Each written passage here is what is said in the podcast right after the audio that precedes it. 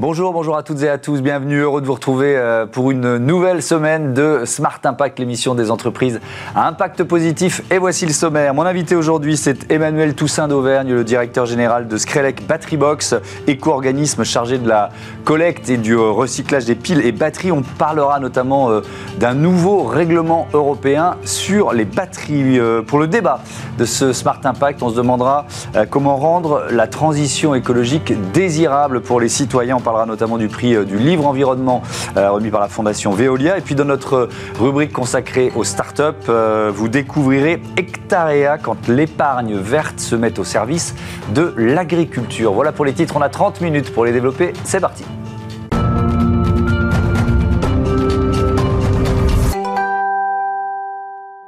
L'invité de ce Smart Impact, c'est donc euh, Emmanuel Toussaint d'Auvergne. Bonjour. Bonjour monsieur. Bienvenue. Vous êtes donc le directeur général de Screlec Battery Box, éco-organisme, je le disais en titre, de la filière des piles et batteries. Ça représente combien d'entreprises en France? C'est quoi?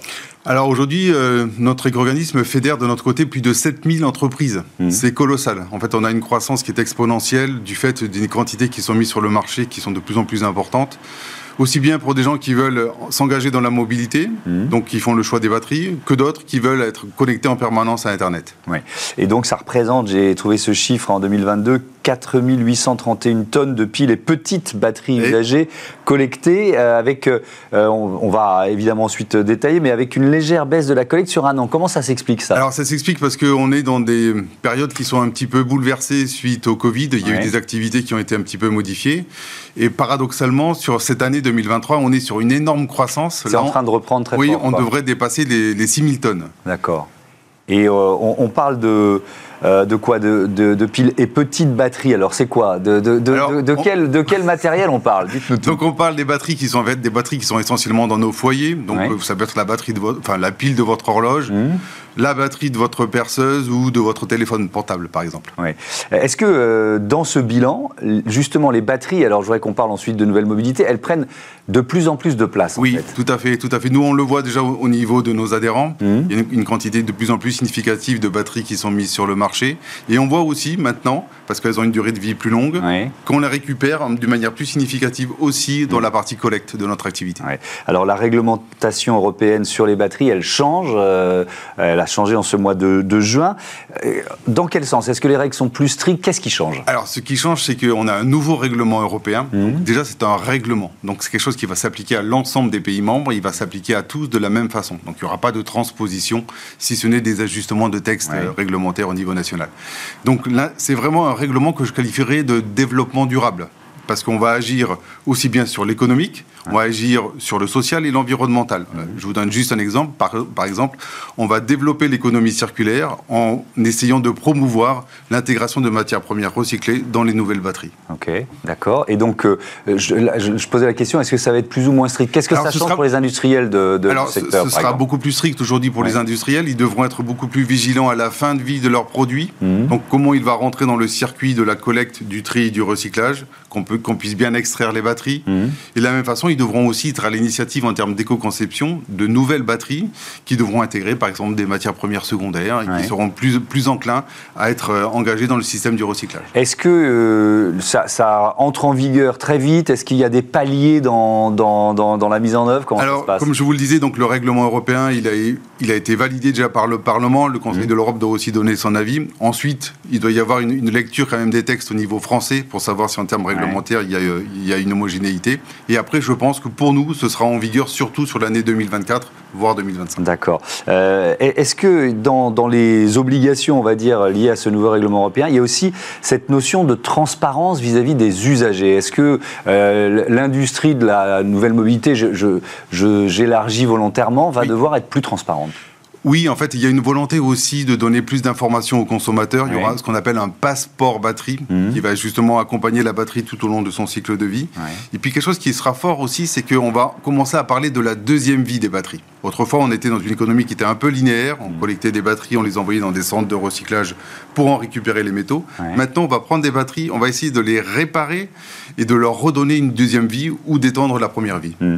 Euh, donc là, ça concerne tout, tout, ce qui est trottinette, vélo, scooter électrique, c'est quel type de batterie Exactement. Donc, dans le, fameux règlement européen prévoit une nouvelle catégorie de batteries, qui est les batteries de transport, on va dire, léger. Mmh. Et donc, on aura les trottinettes, les EDPM, ce qu'on appelle les mmh. vélos, tout ce qui permet de la mobilité douce. Mmh. Et donc, on aura une réglementation adaptée à ces produits. Est-ce que ce, ce, sont des produits que vous recyclez déjà et, dans quelle proportion? Oui, on les recycle déjà. En fait, on avait anticipé les, cette évolution réglementaire. Lorsqu'on a fondé la filière il y a 25 ans, on a été déjà des précurseurs. Et aujourd'hui, on s'est dit qu'il fallait justement travailler avec les acteurs concernés par les batteries de cette mobilité pour les accompagner sur la bonne gestion de leur flux.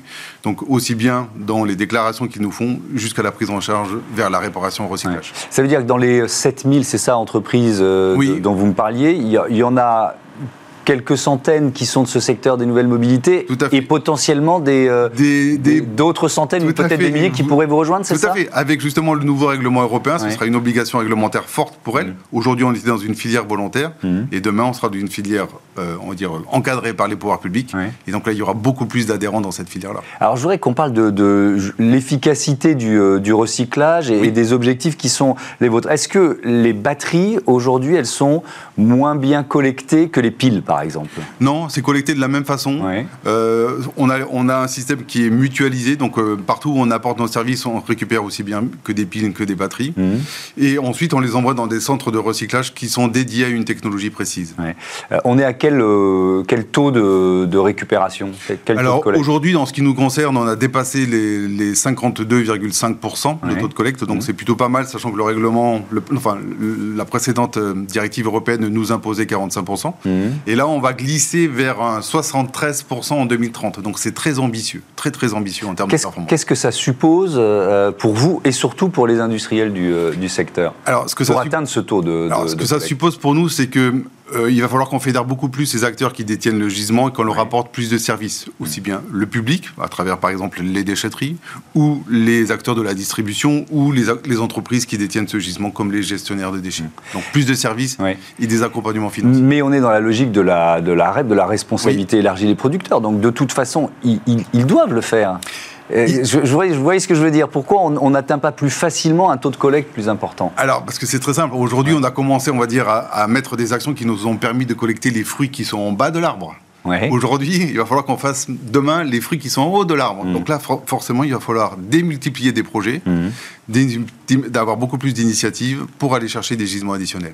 Euh, est-ce qu'il y a aussi, euh, alors là vous parliez de déchetterie donc à, destination de, du, grand public, est-ce qu'il y a des campagnes d'information que vous faites déjà ou d'autres campagnes qui sont prévues Oui, on euh fait, on fait beaucoup d'opérations. On pense qu'aussi pour avoir un impact plus important, il faut qu'il y ait un volet, un volet pardon, social dans notre activité. Mmh. Donc par exemple, on fait des opérations avec le Téléthon, on fait des opérations avec Électriciens sans frontières pour donner du sens aux gestes. Et on pense que justement étendre ce type d'activité permettra de, hmm de rehausser nos performances. Avec Électriciens sans frontières, je crois que c'est une opération dans les écoles, c'est ça, ça Exactement. Pile solidaire, de quoi il s'agit Racontez-moi. Alors, en fait, euh, on demande aux écoliers de collecter des, les piles et les batteries qu'ils ont à la maison, mmh. donc euh, dans les consoles de jeux ou dans les autres équipements que, l'on peut trouver, les jouets par exemple.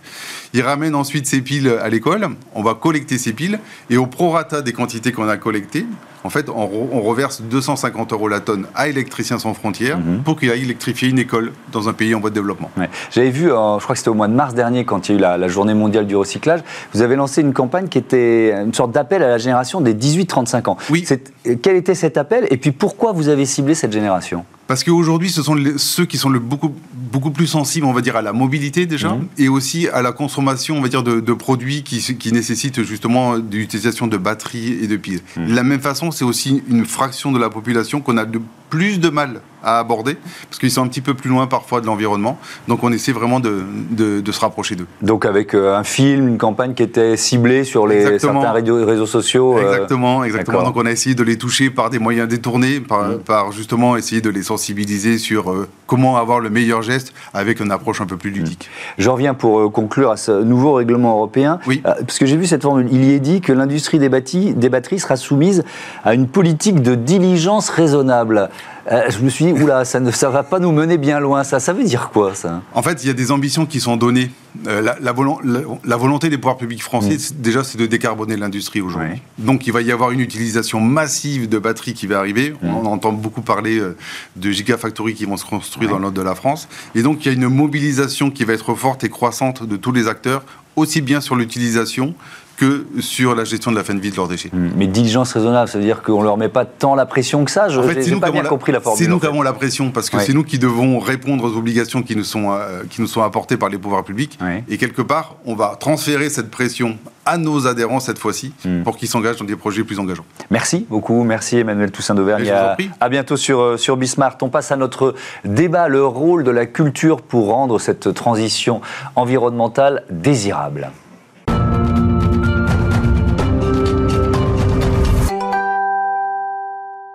Comment rendre la transition écologique désirable? On en débat tout de suite avec Fanny Demullier. Bonjour. Bonjour. Bienvenue, vous êtes directrice de la com RSE chez Veolia. À vos côtés, Dominique Bourg. Bonjour. Bonjour. Et bienvenue, philosophe, président du jury du prix de l'environnement euh, organisé par la Fondation Veolia. Euh, vous êtes également en charge de la euh, coordination du comité de pilotage de la raison d'être chez Veolia. Ce, prix, il s'inscrit dans, dans ces engagements RSE il y a une cohérence, j'imagine Oui, il s'inscrit dans ses engagements RSE. L'objectif, c'est vraiment de donner les clés euh, de compréhension de notre monde complexe. Mmh.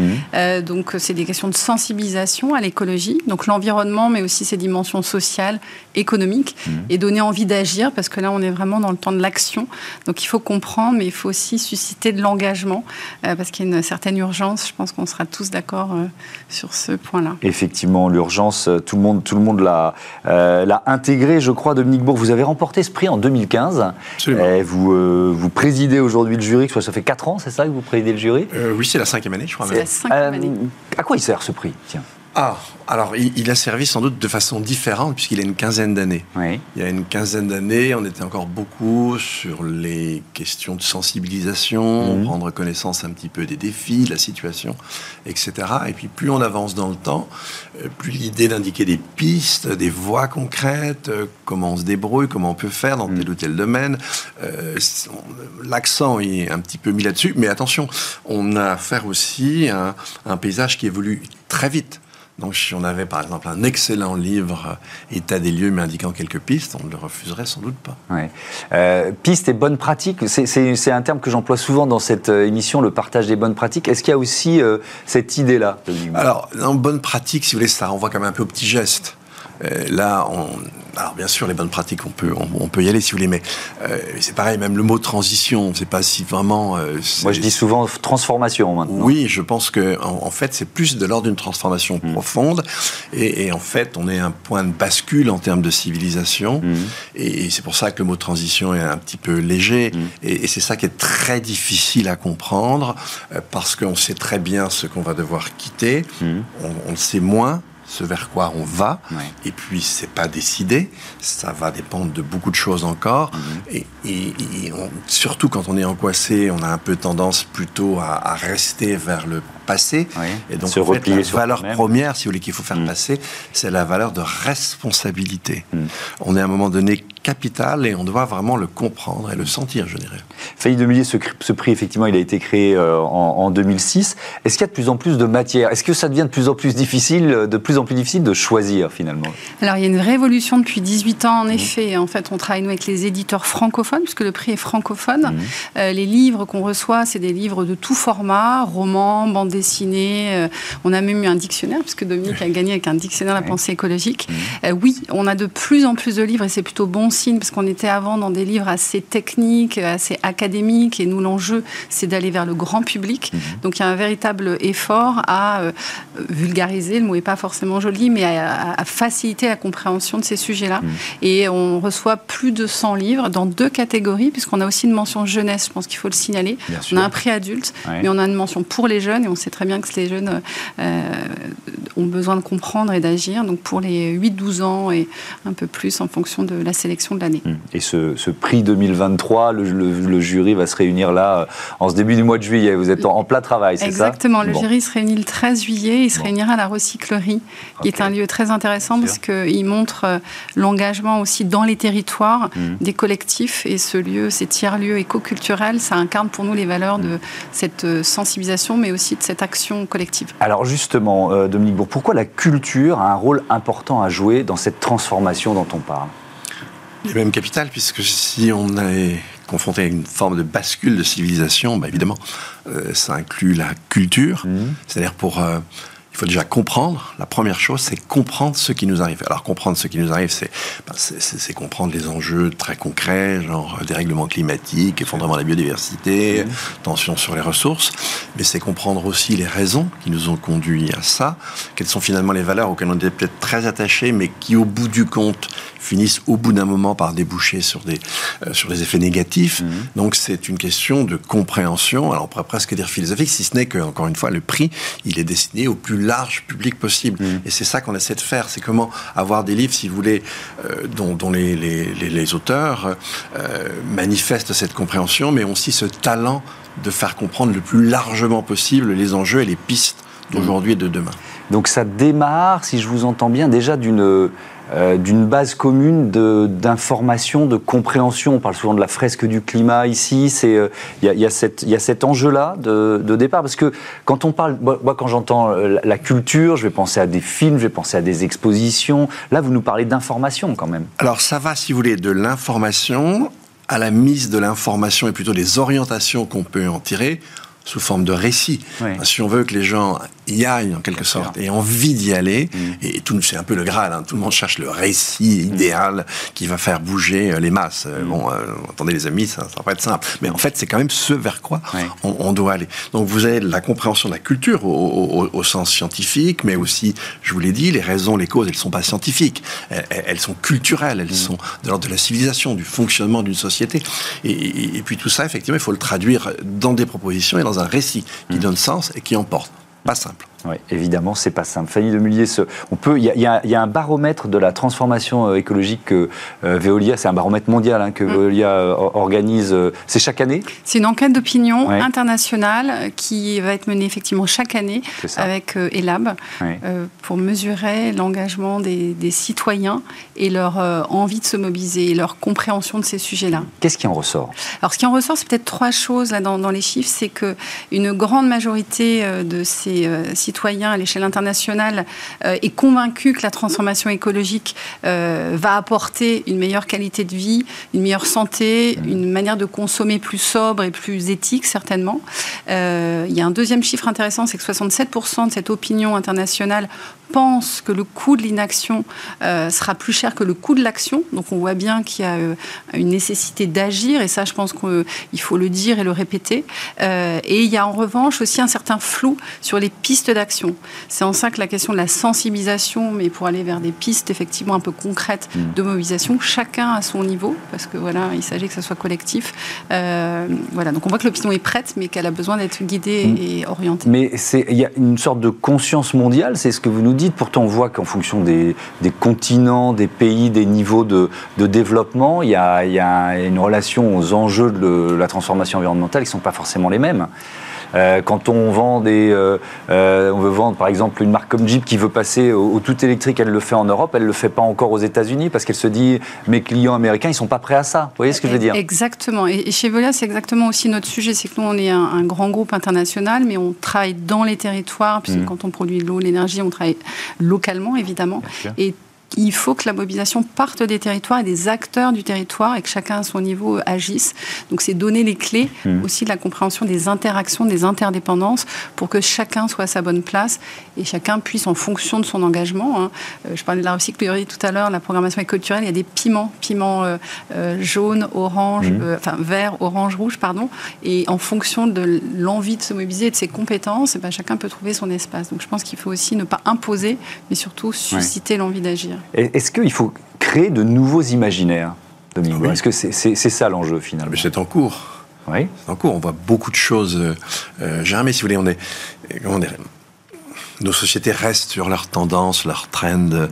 actuelle. On va, ne serait-ce qu'en termes d'émissions de gaz à effet de serre, hein, ça bouge pas très lentement, mais en revanche, dans les têtes et dans les mmh. esprits, ça bouge beaucoup plus vite. Ça se traduit pas encore dans les institutions, ça se traduit. Hmm. Ah, mais c'est là. Et donc ces imaginaires, si vous voulez, ils sont, ils sont en cours de, de, gestation. C'est très clair. Ça passe par la pub, notamment? Euh, alors pour le moment pas trop. Ah, non, mais c'est, pour... parce que je pense que c'est un vrai défi. Hein. Euh, alors c'est pas ça. Embarquer la publicité dans. dans alors c'est pas ça parce que si vous voulez la publicité, en fait c'est quand même un moteur. Euh, disons, d'accroissement d'une consommation qui n'est pas bah, tout à fait, la promotion de l'économie circulaire. Hmm. Alors, oui. Euh, alors après, tout dépend comment on entend, si vous voulez, l'économie circulaire. Oui, en tout cas, euh, plus pourquoi pas. Mais enfin, moi, c'est, franchement, c'est pas tellement ma tasse de thé, si vous voulez dire. Je, je, je préfère l'information, hmm. euh, je préfère la fiction. Hmm. Il y a beaucoup de choses qui passent au travers de la fiction. Il y a des documentaires qui sont absolument géniaux, etc. On, on, on voit qu'il y, a, qu'il y, a, tout un mouvement culturel. Alors, le, le problème, c'est de la publicité, elle, elle a été faite pour vendre et vendre plus. Alors on a quand même un problème aujourd'hui, c'est-à-dire que la, la, Terre ne se dégrade pas euh, par euh, l'effet de nos esprits directement, mais ça passe par nos flux de matière et nos flux d'énergie. Donc ben, ça, on doit quand même le, le, réduire. Alors, mm. comment on réduit ces flux sans non plus se ruiner et, sans déstructurer nos sociétés mm. C'est l'énorme défi face auquel nous sommes. Euh, il y a aussi un défi d'intelligence collective. Je voudrais qu'on parle d'un dispositif qui existe euh, chez Veolia, le dispositif Plus Sain. Expliquez-nous ce que c'est et comment il participe finalement à ce défi collectif. C'est plus sain même pour une écologie en action. Et je pense que l'intention elle est vraiment importante. Euh, plus un, c'est le 1, c'est pour dire l'union. Il va falloir, euh, même s'il y a des divergences dans des projets entre des enjeux financiers, des enjeux sociaux, des enjeux euh, environnementaux, entre nous, des investisseurs, des clients, des collaborateurs, il faut se mettre autour de table sur des projets concrets dans les territoires et mieux comprendre les intérêts des uns et des autres, et plutôt que s'opposer, aller trouver des terrains d'entente communs pour agir et accélérer la, la transformation écologique. Donc on a déployé cette initiative, qui est un, prototype, qui est d'ailleurs proposé en open source, qui a été validé aujourd'hui, pour euh, euh, partager cette méthode et faire en sorte de travailler davantage ensemble, de davantage mmh. coopérer sur des enjeux concrets, territoriaux, écologiques. Je voudrais qu'on revienne au, prix du livre environnement. Dans les exemples des années précédentes, parce que vous ne pouvez pas encore nous, nous dire mmh. qui, qui, font partie, quels livres seront sélectionnés cette année, mais il y a, y a, quoi comme exemple finalement de, de, livres qui ont pu participer à ce défi collectif Je vais peut-être donner un exemple avec Sébastien Boller, parce que c'est quand Dominique a pris la présidence euh, mmh. du prix du livre, euh, alors en 2016, je ne vais pas dire de bêtises. Ouais. Euh, ça s'appelle Le bug humain. Et là, on parle du cerveau du striatum. souviens et de ce qui, livre. voilà, fait en sorte que on va être conditionné en termes sur notre cerveau mmh. pour obtenir du plaisir. Et que, du coup, la consommation, elle remplit cette fonction-là de, de, donner du plaisir. Et qu'en éduquant justement bah, assez jeunes et, et moins jeunes euh, les, publics, on peut reconditionner un peu ce striatum pour aller vers des reconnaissances qui vont passer par euh, plus d'altérité, plus de conscience et d'action euh, responsable. Donc on voit que ça n'est pas perdu. Et ce livre-là, c'est un, bel emblème, je pense, mmh. des messages qu'on veut faire passer et de la manière dont il faut agir et, se mobiliser collectivement. Merci beaucoup à tous les deux. À bientôt sur Bismarck. Donc le 13 juillet, le prix du livre Environnement de la Fondation Veolia. On passe tout de suite à notre rubrique consacrée aux startups éco-responsables.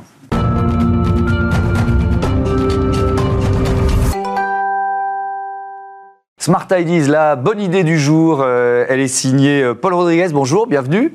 Bonjour Thomas, merci beaucoup de me recevoir aujourd'hui. Vous êtes le cofondateur, le président euh, d'Hectaria. Vous l'avez créé avec Adima Moukou l'an dernier. C'est quoi Hectaria Racontez-moi. Exactement. Donc, on, a voulu lancer Hectaria tous les deux parce qu'on constate que le, système alimentaire est déréglé mmh. sur la partie agricole, sur la partie agroalimentaire. Et donc, on a voulu, en fait, avec Hectaria, reconnecter les particuliers avec les agriculteurs qui les nourrissent. Mmh. Et donc, on a créé, en fait, une plateforme qui permet d'investir en quelques clics dans la terre agricole, euh, très simplement pour les particuliers. D'accord, donc euh, si moi j'ai quelques centaines, milliers d'euros, il y a une mise, euh, il y a une mise minimale? Comment ça marche en fait? Oui, exactement. Donc on a mis, euh, on a mis 500 euros comme mise minimale sur la plateforme pour permettre d'investir. Mmh. Et en fait, c'est vraiment quelque chose qui est stratégique à la fois pour les particuliers. On voit qu'il y a beaucoup d'éco-anxiété dans la société maintenant, et donc ça leur permet d'investir durablement leur épargne avec quelque chose de concret. Et côté agriculteur, en fait, on a également de nombreux besoins, notamment en capitaux, pour financer la transition agricole et il y a plusieurs défis dont je reviendrai dessus après qui sont surtout le renouvellement générationnel dans le, dans le secteur agricole. Bien sûr. si on rentre un peu dans le détail, comment ça aide les agriculteurs? C'est-à-dire pour cette partie-là, qu'est-ce qu'ils récupèrent comme capital? Comment ça s'intègre finalement à leur entreprise à eux? Oui. Déjà sur le système agricole, comment il fonctionne On a déjà 60% des terres qui sont en location en France. Donc c'est un système existant. Mhm. Et en fait, il y a deux défis majeurs qui attendent le monde agricole dans les années à venir. Mhm. C'est donc euh, le renouvellement générationnel. Vous avez dans les 10 prochaines années 50% des agriculteurs qui vont partir à la retraite. Et donc sur ça, en fait, euh, les repreneurs, il va falloir les aider à s'installer et donc leur apporter les capitaux. D'accord, ils n'ont pas forcément les moyens euh, de, racheter une terre et donc, euh, et donc votre système va leur permettre d'avoir une mise de base, une mise de départ plus importante. Ok, c'est le premier élément. Exactement, c'est le premier élément et euh, il faut savoir que sur 60% des repreneurs, mmh. en fait, ils ne sont pas issus du milieu agricole. Et donc, ils vont avoir besoin de capitaux et de compétences, et nous, on vient sur le volet du capital. Mmh. Et le deuxième défi, c'est la transition agricole. En fait, un agriculteur qui part à la retraite n'a pas forcément euh, euh, mis en place les nouvelles pratiques, mmh. parce que quand vous mettez des nouvelles pratiques agricoles, vous perdez vos rendements, et donc euh, bah, quand vous vendez une exploitation, vous voulez qu'elle soit au, meilleur de sa forme. Et donc celui qui s'installe doit aussi prendre ces coûts-là à son compte. Et donc nous, en fait, on l'aide sur ces deux volets en, mmh. lui finançant la terre. c'est, je reviens à la, à la Genèse, c'est une histoire, un projet qui est né aussi de votre histoire familiale à tous les deux, c'est ça? Ouais, exactement. Donc pour ma part, j'ai euh, grandi dans le milieu agricole dans le. Bordelais, euh, père entrepreneur, agriculteur et viticulteur. Euh, et donc j'ai vraiment toujours été ancré dans ce milieu-là. Et donc j'ai voulu y revenir tout simplement.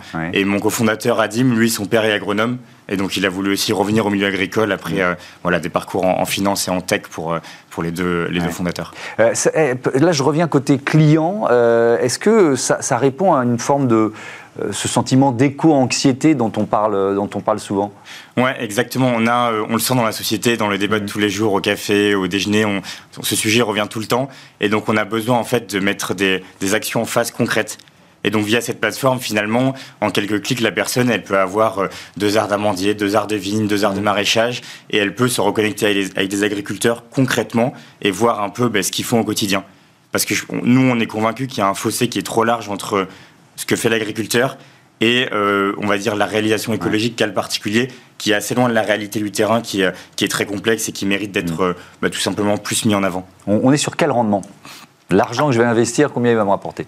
Donc sur ça, effectivement, il y a l'aspect impact dont on a pas mal parlé, mmh. mais il y a l'aspect rendement qui est très important. Sur le rendement, il y a deux parties. Il y a la partie des loyers euh, qui sont versés par l'agriculteur, mmh. qu'on appelle fermage dans le milieu agricole. Et donc là, vous avez euh, cette partie qui est versée, donc qui euh, alterne entre 1 et 4 en France selon le, on va dire le type de plantation et, la localité. Mmh.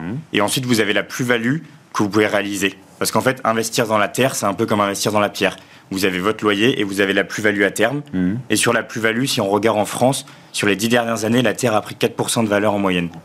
Donc on est sur un actif qui est finalement super intéressant, mais qui à date n'a pas été démocratisé mm. euh, pour permettre aux particuliers d'investir. Vous, vous, en êtes du, euh, du, projet on, peut les premières inscriptions, on peut s'inscrire sur le, site, c'est ça? Ouais, exactement. Donc on a euh, on a une liste d'attente qui a été lancée, donc sur notre site hectarea.io, mm. et donc le particulier peut s'inscrire et en fait il y aura un accès en exclusivité au premier terrain après l'été sur la plateforme. Donc ça démarre en septembre pour Oui, exactement, après l'été. Des, terrains un peu partout en France. Vous savez déjà dans quelle région vous allez, euh, vous allez démarrer? Oui, on a, on a plusieurs régions dans lesquelles on étudie les dossiers euh, de façon assez poussée maintenant. Euh, on a un ancrage fort dans le Grand Ouest de la France par, par mon, mon réseau et, et, celui de mon cofondateur également. Et donc, on va voir un petit peu sur les, derniers, les premiers terrains qui arrivent et qui sont prêts. Merci beaucoup, Paul Rodriguez, et bon vent à Hectarea. Voilà, c'est la fin de ce numéro de Smart Impact. Merci à toutes et à tous de votre fidélité à Bismart, la chaîne des audacieuses et des audacieux. Salut